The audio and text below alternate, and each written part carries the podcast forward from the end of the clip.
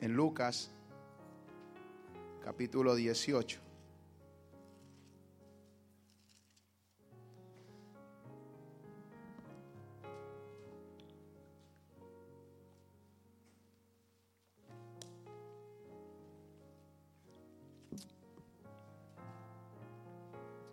Estoy seguro que usted está anhelando conquistar algo muy grande.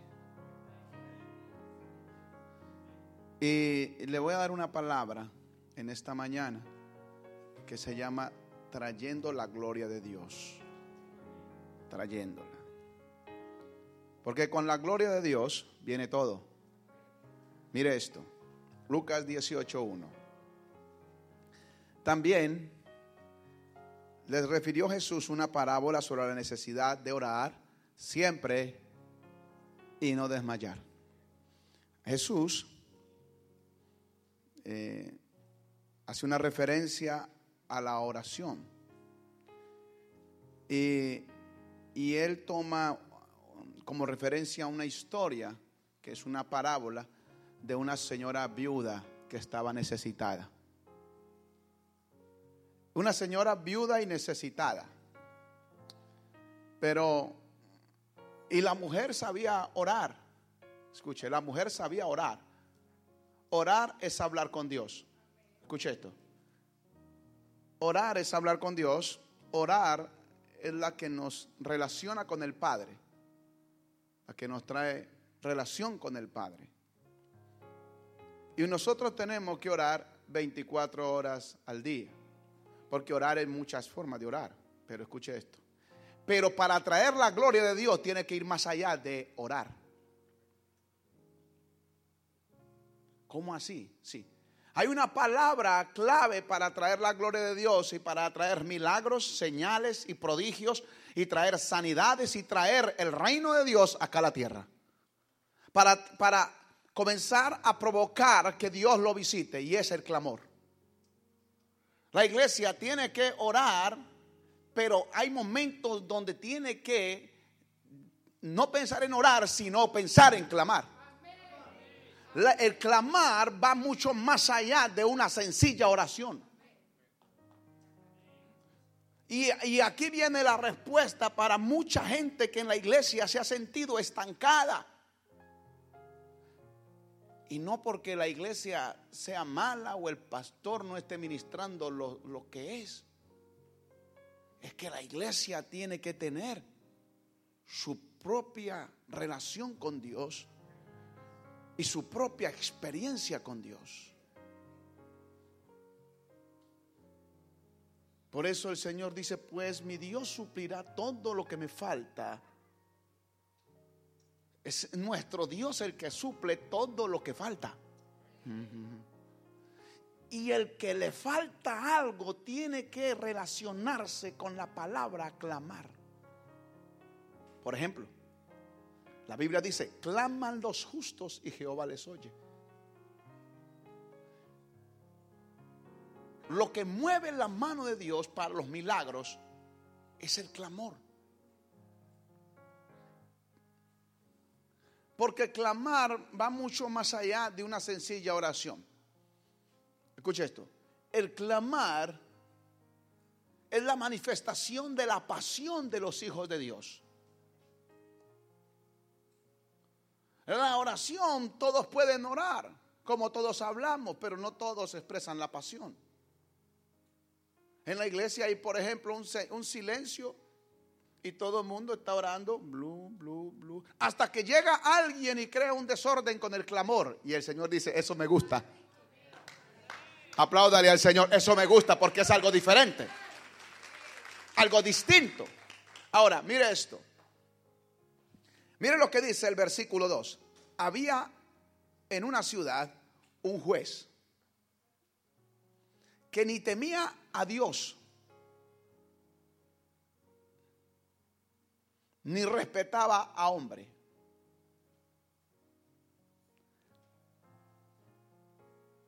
Había también en aquella ciudad una viuda, la cual venía a él diciendo, hazme qué, hazme justicia de mi adversario.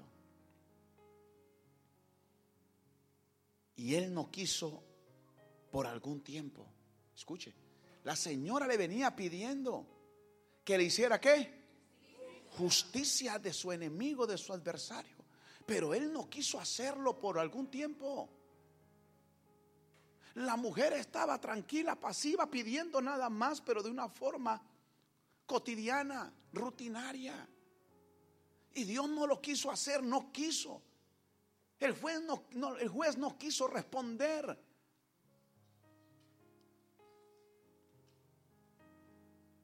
¿Sabe que hay momentos en la iglesia que uno siente como que Dios no responde?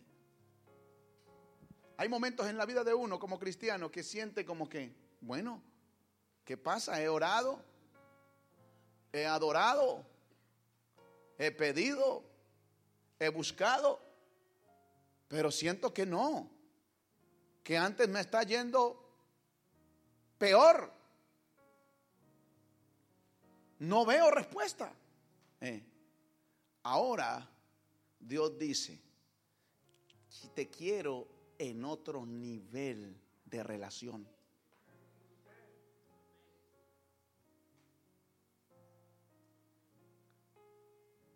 Mire lo que dice el versículo 4. Y él, no quiso por algún tiempo. No quiso por algún tiempo. Está bien. Dígale al que está a su lado, aunque no lo hayas tenido en un tiempo, lo vas a tener en este tiempo. Aunque no lo hayas tenido en el tiempo de ayer, hoy lo puedes tener. Para el que cree, para el que cree, todo le es posible. Y si lo puede creer, lo puede tener. ¿Quién es el que cambia de, posición o, o la relación? El que cree. David, cuando tú lees los salmos, los salmos hablan de puro clamor, clamor, clamor, clamor, clamor. Porque David estaba metido en tantos problemas constantemente. Porque el que fue llamado a vivir siempre nuevas historias, nuevas conquistas, se mete en unos líos que te obligan a tener fe y a clamar. esos problemas te obligan a creer y a clamarle a Él que lo puedes librar. David era experto en conquistas, pero él era experto en clamar. David dijo, este pobre clamó a Jehová y el Señor lo libró de su ruina. Clamar es una palabra hebrea que se escribe así, Q-A-R-A.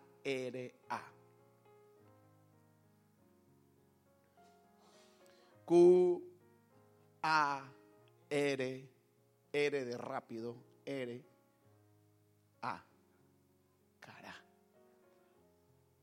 Que traduce al español, escucha, dar gritos desesperadamente buscando ayuda de aquel que lo puede librar.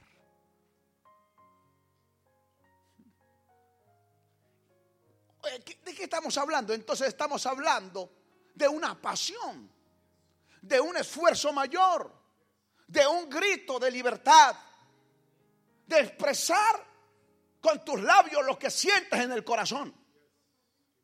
Clamar. Clamar es gritar. Por eso el clamor se sale del orden de la iglesia. El clamar se sale de una, del orden de una iglesia tranquila y pasiva. Que solamente quieren que todo sea tranquilo, que no haya ruido, que no haya escándalo. Quiero decirte que a Dios le gustan los escándalos. Ay, Dios mío. Porque Dios no sufre de nervios. Ay, pero me está poniendo nervioso con ese grito, baby. Pues a usted lo pongo nervioso, pero a Dios le encanta esto. Pero a Dios le gusta que lo pongamos así, de esa posición. ¿Sabe por qué? Porque a Dios le gusta ver gente apasionada por su presencia. Dígale al que está a su lado, esto es algo diferente a lo normal. Mire esto. Lucas 18. Versículo 5. Sin embargo, porque esta viuda, esta viuda, ah, ya cambió la posición, una viuda, esta viuda me es que, ah, dígale al que está a su lado, comience a molestar con su clamor.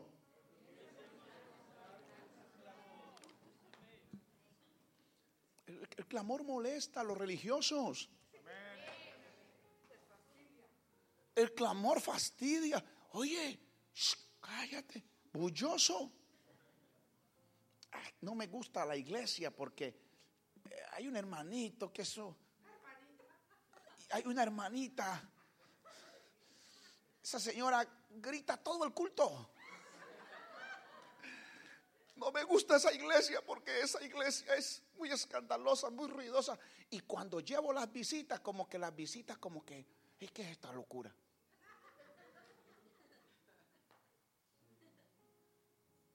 sabe que la iglesia es una casa, es una casa de locos. Jesús simplemente dijo, mi casa será llamada casa de oración y no cueva de ladrones. Aquí no es para que se esconda la gente. Aquí es para que la gente clame a Dios y Dios le responda. Para que vean milagros, para que vean prodigios, para que vean maravillas, para que vean la mano poderosa de Dios a favor de su vida. Por eso te saca de la religión. Porque la religión no nos sirve. Las apariencias tampoco. Uno puede estar muy bien vestido y muy bien encopetado y se echó la plancha y se maquilló se vistió y se echó el, blower, la goma y, muchacho, usted sabe, se pintó las uñas, se echó el labial. Pero ¿qué hay detrás de toda esa apariencia?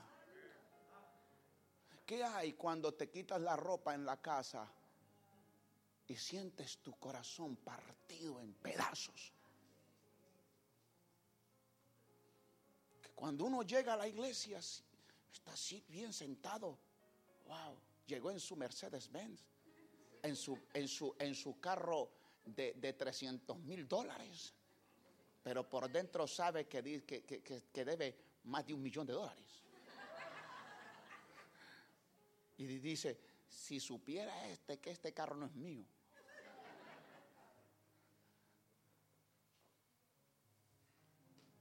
Cuando se monta en el carro, la preocupación lo envuelve. Por eso el venir a la iglesia no cambia la vida de nadie. Es la relación con el Dios de la iglesia.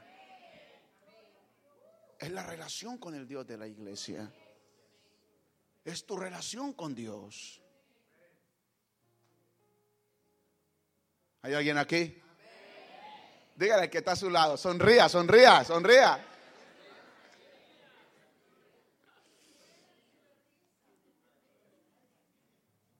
Mira esto. Verso 5. Sin embargo, porque esta viuda me molesta. El clamor es para molestar, incomodar al Padre. El clamor es para incomodar. Incomoda al Padre, lo mueve, lo levanta de su silla, de su trono. Por eso él en el clamor es donde él se levanta de su trono y pone su oído a la oración que se hace en el lugar donde tú estás. Ahora mire esto. Sin embargo, porque esta viuda es molesta, le haré que justicia. No sea que viniendo de continuo, dígale que está a su lado, el clamor tiene que ser continuo hasta que recibas el milagro. Hasta que lo recibas. ¿Cuánto tengo que clamar? Día y noche hasta que reciba. Eso es como una, eso es como una medicina. Tienes que aplicarla hasta que se quite el dolor. Bien. Entonces dice así, no sea que viniéndole continuo me agote la paciencia, verso 6. Y dijo el Señor, oíd lo que dijo el, juez, ¿qué? Injusto. Verso 7, note que aquí va a cambiar el encabezamiento. Habla primero, en el versículo 1 habla de la oración, pero aquí en el versículo 7, mire lo que dice. ¿Y acaso Dios no hará justicia a sus escogidos? ¿Qué qué? Oh, mire que ya me cambió la posición. Primero comenzó orando y aquí termina clamando. En la iglesia uno comienza orando, pero tiene que terminar clamando. Porque el clamor es el que cierra con el milagro. El, clamor es que dice, está hecho. Y, ¿Y acaso Dios no hará justicia a sus escogidos? Esa palabra clamar significa que se desesperan por su presencia. Que claman a Él día y noche. Se tardará en responderles. Oye, lo que tú no has alcanzado por, con oración por años, lo vas a alcanzar con un clamor en horas.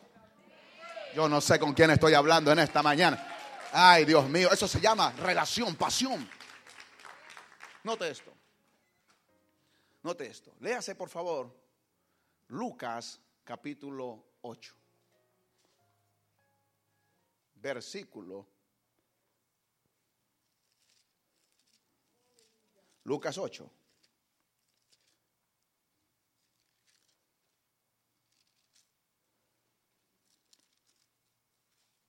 ¿Cuántos alaban al rey?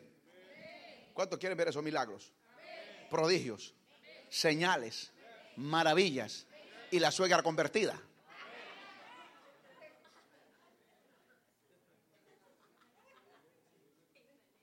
Tienes que exclamar.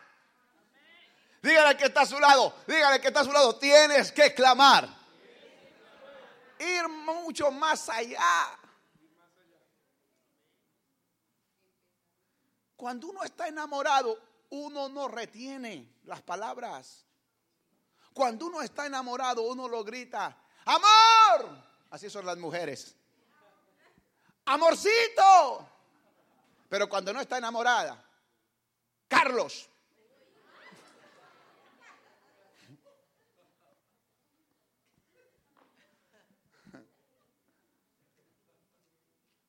Pero cuando uno está enamorado lo quiere hablar, que todo el mundo sepa que esa niña es su enamorada, que ese niño es su enamorado.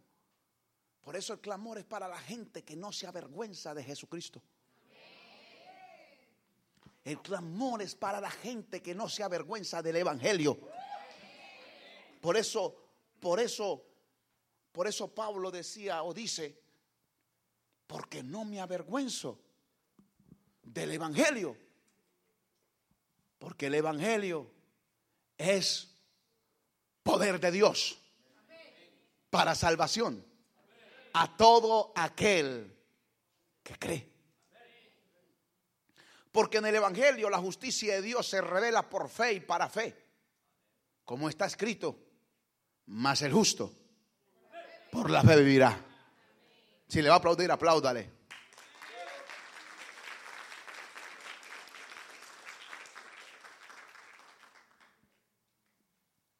Mire lo que dice el versículo 48. Y él dijo, hija, tu fe te ha salvado. Ven paz. Verso 49. Estaba hablando aún cuando vino uno de la casa del principal de la sinagoga a decirle, tu hija ha muerto, no molestes más al maestro. Oyéndolo Jesús le respondió, no temas, cree solamente y serás qué? Y serás salva. Entrando él, entrando en la casa, no dejó entrar a nadie consigo, sino a Pedro, Jacobo, a Juan, al padre y a la madre de la niña. Verso 52. Y lloraban todos. ¿Qué era lo que estaban haciendo? Y lloraban todos y hacían qué? lamentación por ella. Dígale al que está a su lado, no se lamente ni llore por lo que no tiene.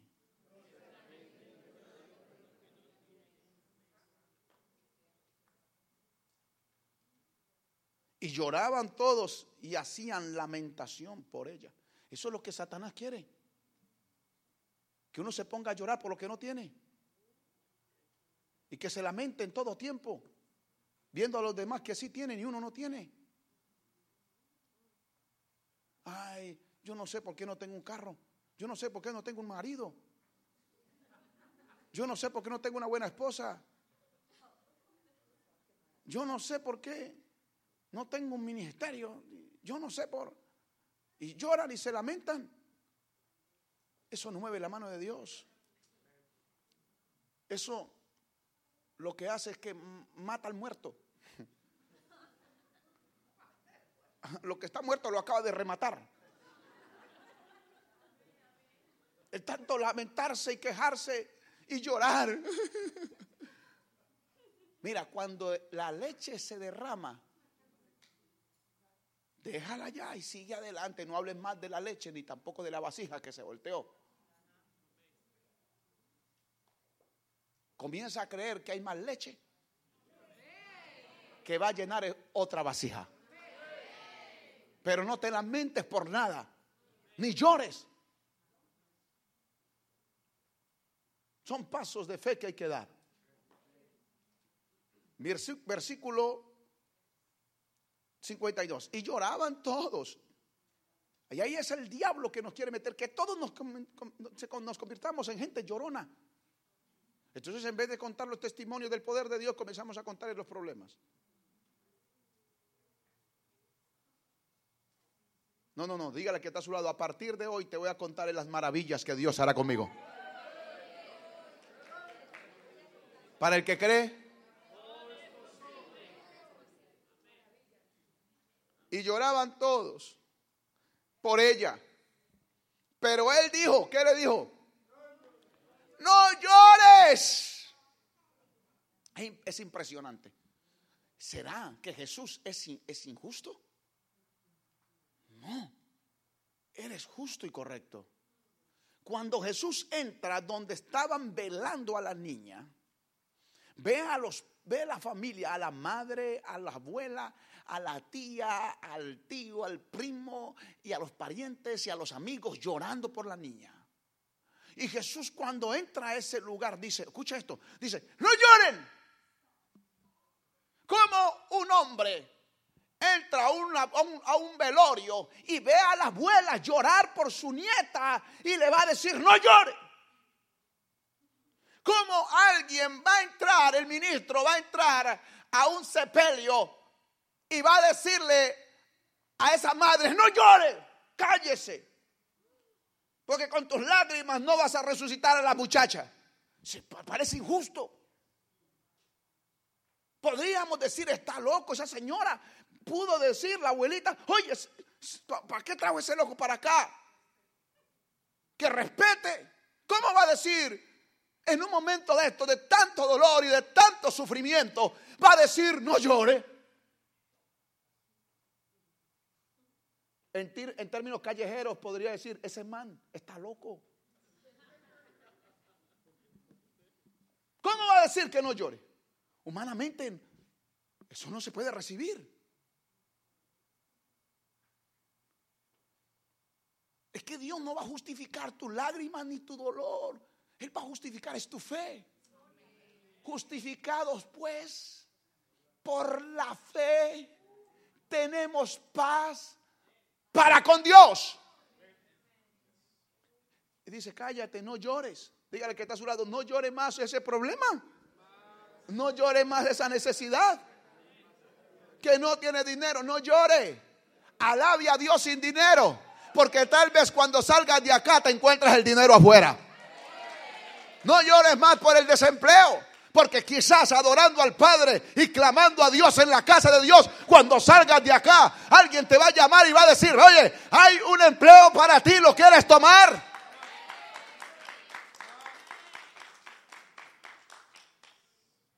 Es que no podemos ajustarnos a un mundo natural siendo espirituales. El mundo natural se sujeta a ti que eres espiritual. La iglesia tiene poder. La iglesia tiene autoridad. La iglesia tiene el respaldo de Dios. Y usted tiene el respaldo de Dios. Y usted clama y Dios te oye. ¿Alguien está seguro de eso? Pero con esa vocecita, parece un chivo viejo. ¿Cuántos están seguros de eso? Por eso cuando Jesús estaba frente a la tumba de Lázaro, Jesús clama y le dice, Lázaro, Lázaro, ven fuera.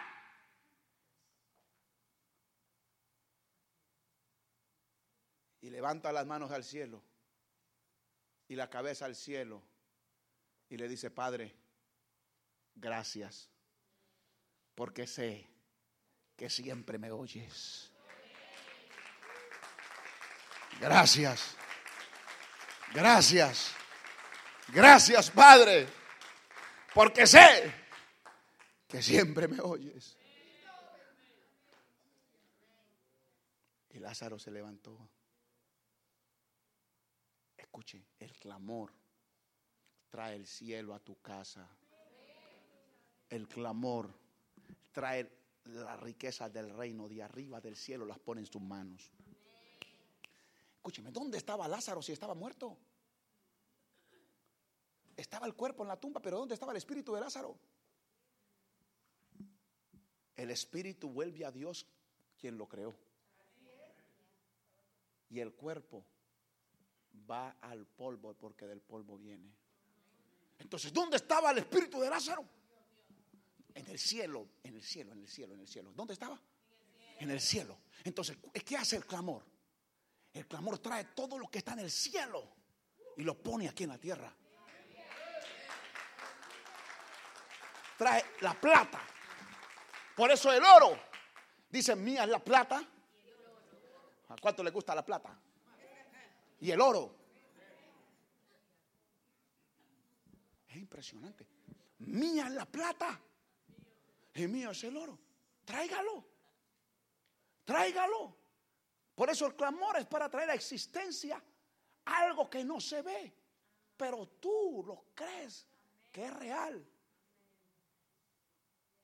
Traes a existencia el mundo invisible. Por tu clamor, eso invisible se vuelve visible.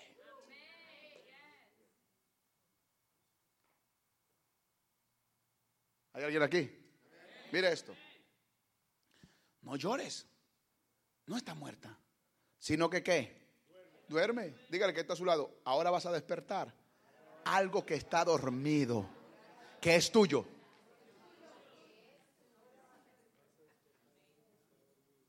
Mira, uno tiene que aprender a clamar a Dios por todo. Que le faltan 200 dólares. Padre, en el nombre de Jesús. Padre, en el nombre de Jesús, gracias por esos 200 dólares.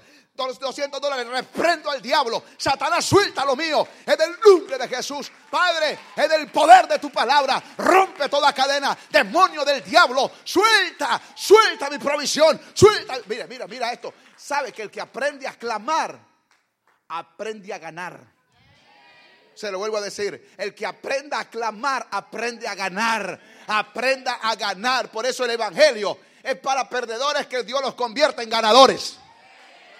Aquí no importa cómo llegó, que llegó en la cola, Dios lo pone en la cabeza. Que llegó debiendo hasta el cabello, Dios dice que te va a dar para que prestes. Ay, Dios mío. Entonces llegó enfermo, el Señor dice, yo te voy a sanar. Y llegó con una familia destruida, dividida, el Señor dice, yo voy a unir tu casa. Y llegó con el corazón depresivo, lleno de tristeza y de dolor. El Señor dice, yo te sano. Ahora mire esto, verso 53. Y se burlaban de él.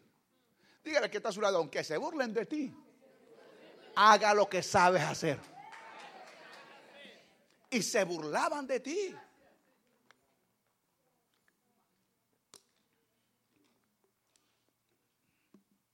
Y se burlaban de él. Sabiendo que estaba qué? Sabiendo que estaba muerta. Mas él, dígale que está a su lado, no tenga en cuenta eso. Dígale, no tenga en cuenta eso. Que se burlen de ti. El clamor tiene mucho poder. Mucho poder. Mas él tomándola de la mano. Note esto. Por eso, ¿quién es el que clama? Clama el que sabe lo que quiere y sabe al que tiene. ¿Quién es el que clama? El que sabe lo que quiere y sabe lo que tiene. ¿Qué tiene? Ah, Pedro dijo, no tengo plata ni oro, pero lo que tengo te doy. Y le dijo al cojo, levántate. Y el cojo se levantó. Ay Dios poderoso. ¿Qué más? Hay poder en el nombre de Jesús. Dale ese aplauso fuerte al rey. Mire, hay victoria. Y se burlaban de él. Luego en el versículo 54 dice, y tomándola de las manos, clamó. ¿Qué fue lo que hizo? Agarra lo que, lo que, lo que, lo que tú ves que está muerto, pero sabes que Dios lo va a resucitar. Agárralo así. O sea, retoma la visión. Retoma la vida. Retoma la visión, el propósito de lo que Dios te llamó a conquistar, a hacer. Aunque lo veas como muerto, aunque lo veas como perdido, tómalo otra vez. No lo des como muerto. Tómalo de las manos y comienza a gritarle, a clamar y a decirle, niña, ¿qué dice? Mas él tomándola de la mano, ¿qué hizo ella? ¿Qué hizo él? Clamó, que o sea, gritó.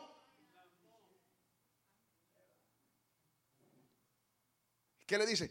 Muchacha. No le dice muchachita, muchachita, te ruego. Ay, Dios mío, levántala. No, no, no, no. Toda potestad me es dado en el cielo y en la tierra. Toda potestad me es dada en el cielo y en la tierra. Y esa misma potestad yo te doy a ti como iglesia de Jesucristo. Para que ates y desates, para que liberes en el nombre de Jesús. Tienes que hablar. Entonces, dice allí, que más él tomándola de la mano, ¿qué fue lo que hizo? Clamó. ¿Y qué dijo? Muchacha. A ver, vamos a, profetizar. Vamos a, vamos a hablarle a, a esa muchacha. ¿Cuál es la muchacha? La visión. La visión. El sueño. A tu esposo.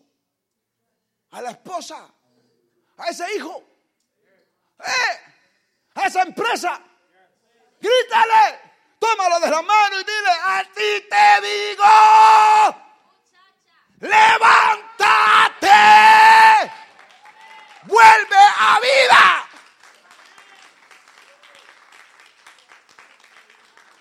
Déjela tranquila. El Espíritu Santo está ministrando. Tranquilo. Él tiene el control. Escuche esto. El versículo 55, por favor, rápido. Dice, entonces su espíritu, wow, entonces su espíritu volvió, ay Dios mío, dice que él ya no estaba, se había ido lejos. Y cuando él clama y le dice, niña, levántate, dice que automáticamente el cielo liberó un espíritu que le pertenecía a esa casa. Y vino otra vez el espíritu y se metió inmediatamente en las niñas y ella se levantó en ese mismo instante. ¿Sabe que el clamor es para hacer milagros inmediatos? Por eso, eh, ore todo lo que quiera, baby, pero usted tiene que clamar. Él dice entonces, clama y dice, inmediatamente todo cambió. Inmediatamente se levantó. Inmediatamente se restauró. Inmediatamente se sanó. Inmediatamente vino la felicidad. Inmediatamente vino la risa. Inmediatamente se fue la muerte. Inmediatamente se fue la tristeza. Inmediatamente se fue la pobreza. Inmediatamente ¡hey! se fue la necesidad. Mi Dios pues suplirá todo lo que me falta conforme a sus riquezas en gloria en Cristo Jesús.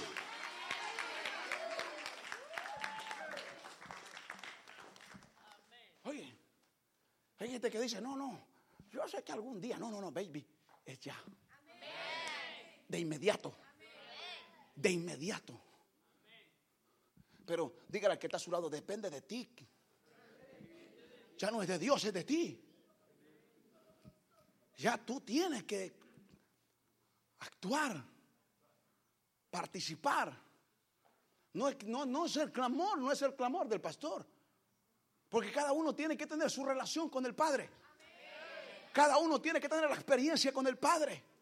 ¿Cuántos alaban al Rey? Si le va a aplaudir, apláudele.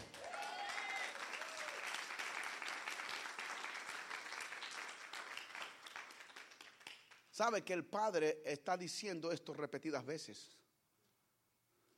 Mire lo que dice Jeremías 33.1, por favor. Escucha. Jeremías 33, 1.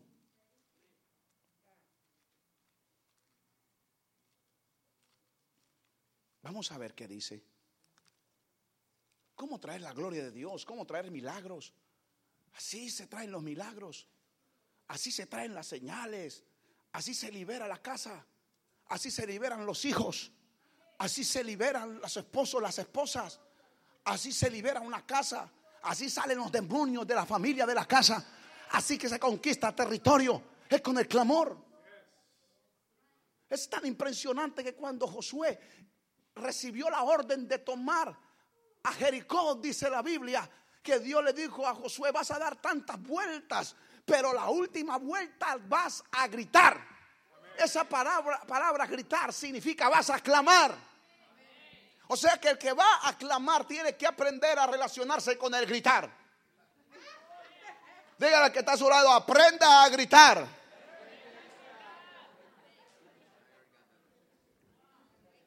Es que es mejor gritar en la presencia de Dios y no gritar afuera. Porque en la presencia de Dios usted no es avergonzado, pero cuando usted grita afuera, sí es avergonzado. Es avergonzado cuando usted le grita a su mujer. Es avergonzado cuando uno le grita a su marido. Es avergonzado cuando uno le grita a los hijos. Pero cuando uno le grita a Dios clamando, el Señor hace cosas maravillosas.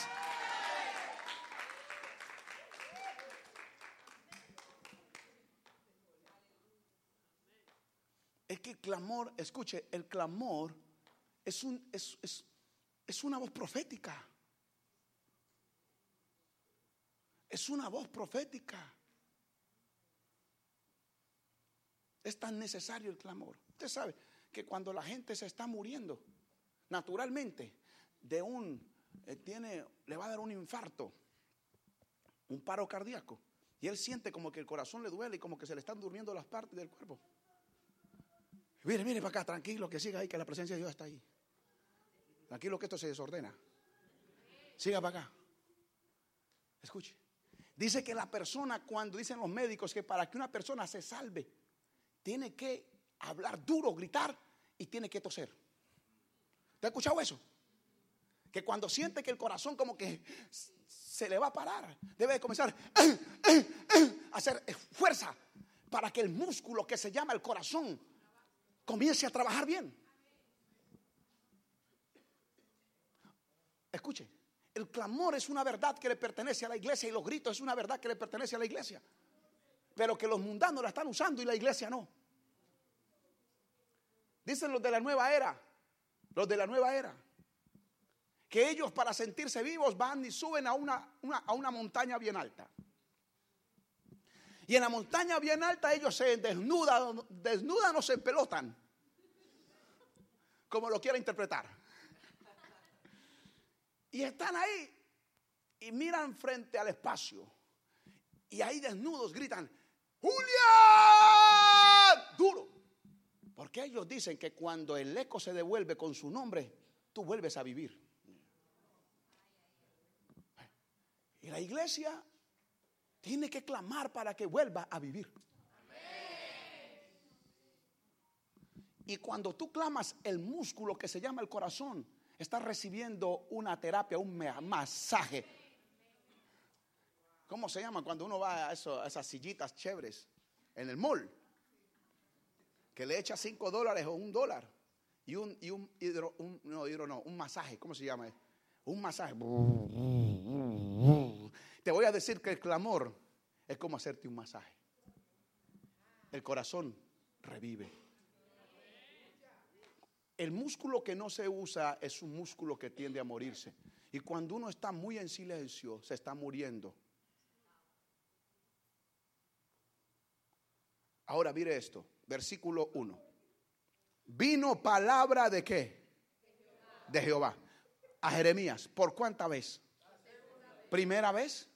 No, ya lo había hablado. Yo vine a hablarte lo que, a recordarte lo que Dios ya te dijo. Que ya la iglesia sabe que es su deber. Escuche.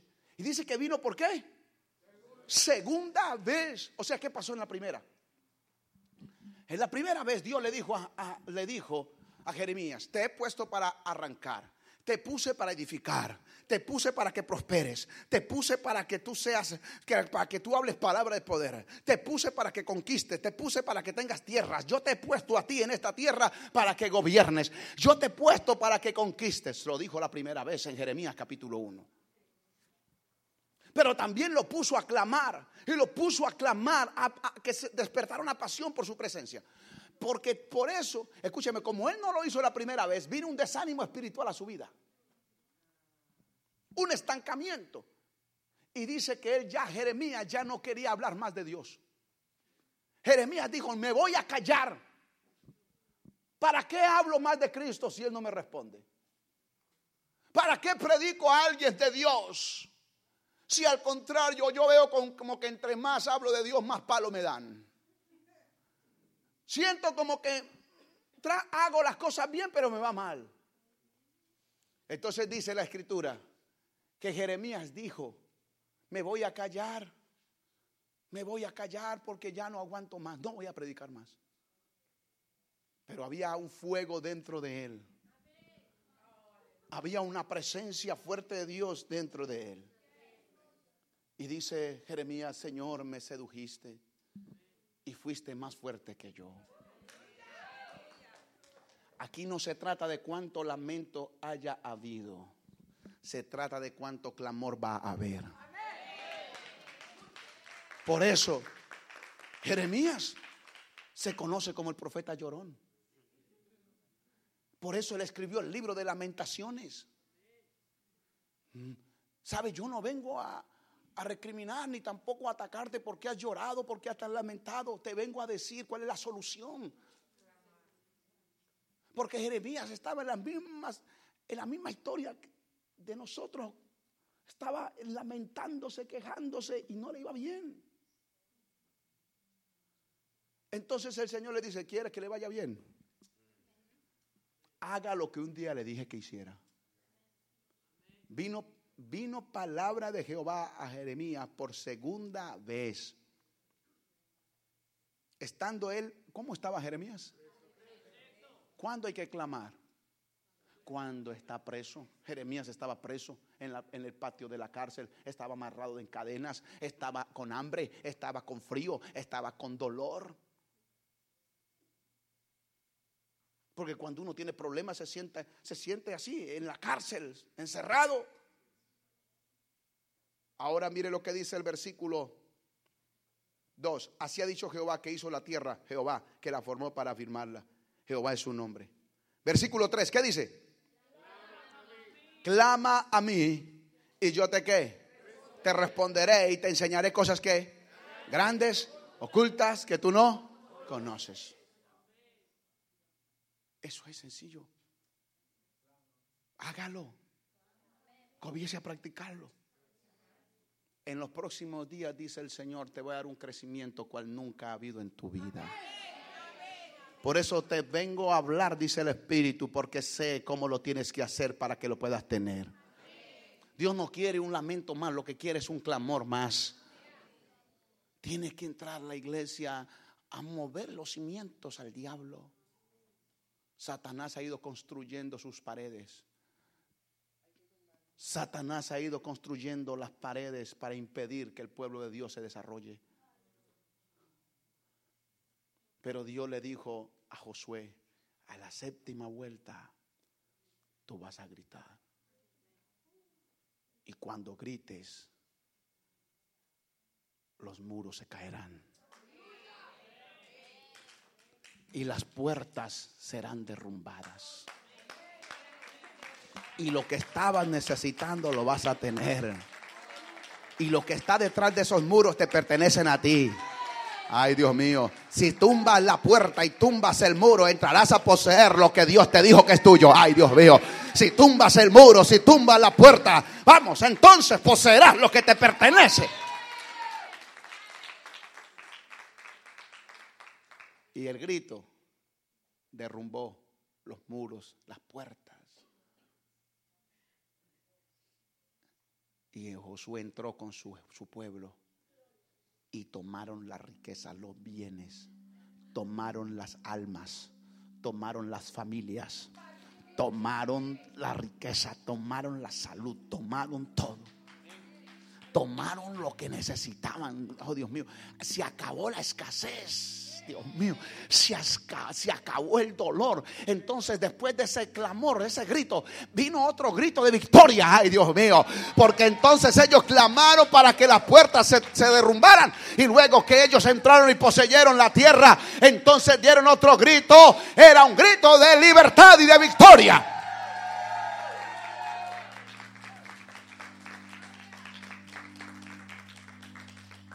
He aquí os doy potestad de hollar serpientes y escorpiones. Es impresionante como Bartimeo, toda la vida ciego, y, era evangélico. Era creyente. Y oraba todos los años orando por la vista. Sáname, Señor. Sáname, Dios. Sáname, Dios. Yo quiero ver la luz del día. Sáname Dios. Y no veía respuesta. Hasta que pasó, escuchó que Jesús estaba pasando por allí. Y dijo, olvídate, no voy a hacerlo como lo acostumbrado. Voy a cambiar. Voy a cambiar la forma. Se acabó. Y entonces cuando pasó Jesús por ahí, Bartimeo comenzó a gritar, allá sentado, sentadito allá, porque pidiendo limosna. Deme una monedita para comer. Alguien que me ayude a levantarme. Alguien que me traiga una pastillita para el dolor. Alguien que me lave la capa porque ya está sucia. Ayúdeme, por favor. Y, él dijo, oh, no, no, no, no, ya no quiero. Ya no quiero ser un pordiosero, un mendigo. Ya no quiero estarle rogando más a los hombres, me cansé. Me cansé de la humillación. Me cansé de ser humillado. Me cansé de ser humillado y pisoteado. Me cansé de tener esta posición tan horrible. Me cansé de ser la vergüenza del pueblo y el pesar del pueblo. Me cansé de que la gente diga, pobrecito, mire ese cieguito evangélico. Cuando él escuchó que Jesús pasaba por allí, él cambió y comenzó a enloquecerse y a gritar, Jesús, Jesús, hijo de David, Jesús, hijo de David, ten misericordia de mí. Y, y los mismos religiosos los mismos líderes que andaban con Jesús le dijeron, cállate. Los mismos discípulos de Jesús se burlaron del, del hombre necesitado. Cállate.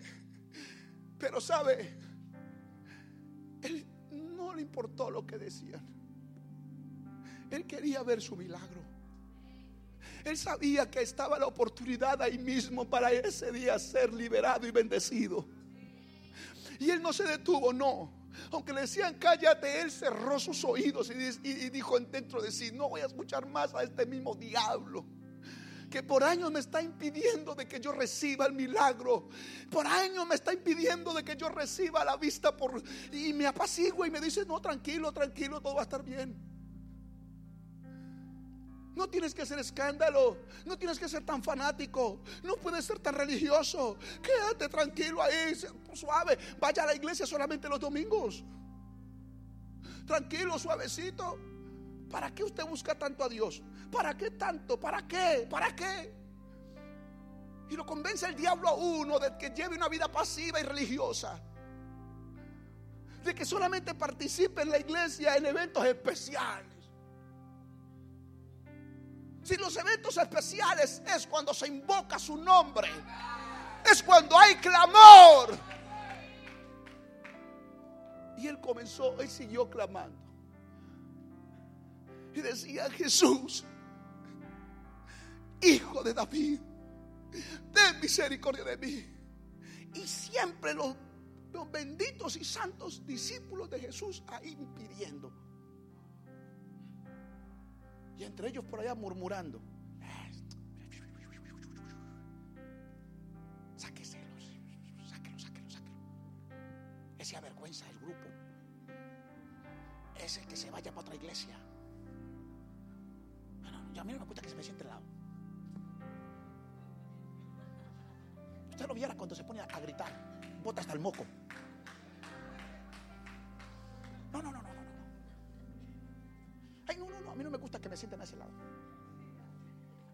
Con la gente tranquila. El hombre siguió clamando desesperado. Y el hombre siguió clamando desesperado.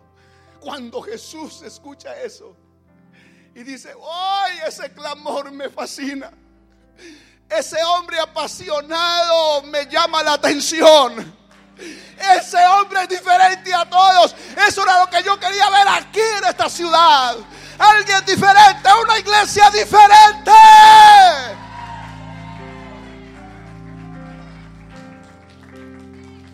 Eso dice el Espíritu. Yo he querido que ustedes sean diferentes en esta ciudad. Oh, iglesia amada. Tienen que ser diferentes.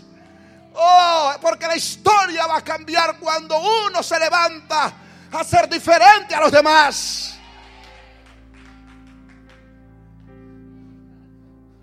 Y a Jesús le fascinó eso. Digo, ay, tan lindo. Lo que para otros era un ruido, para Jesús era una melodía. Y tanto ruido, dice alguien, tanto ruido. Tráigalo. Y lo traen. Lo traen de la mano. Y Jesús le dice, ¿qué quieres que te haga? Y el hombre dice, Señor, yo quiero que, yo quiero ver, yo quiero recobrar la vista. Y Jesús dijo, yo también quiero eso. Y el que por años había estado ciego, con hambre, con frío, con dolor, ese día su vida cambió completamente cuando clamó.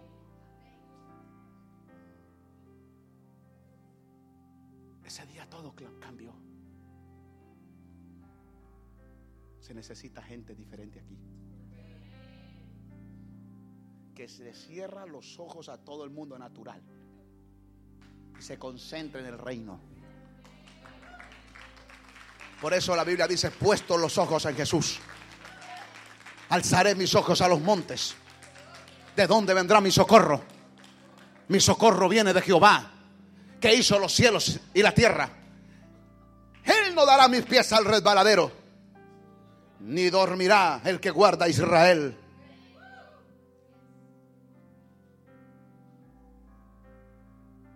¿Qué tal si en esta mañana clamamos?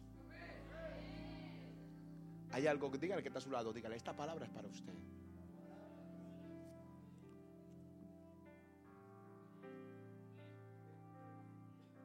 Esta es para usted.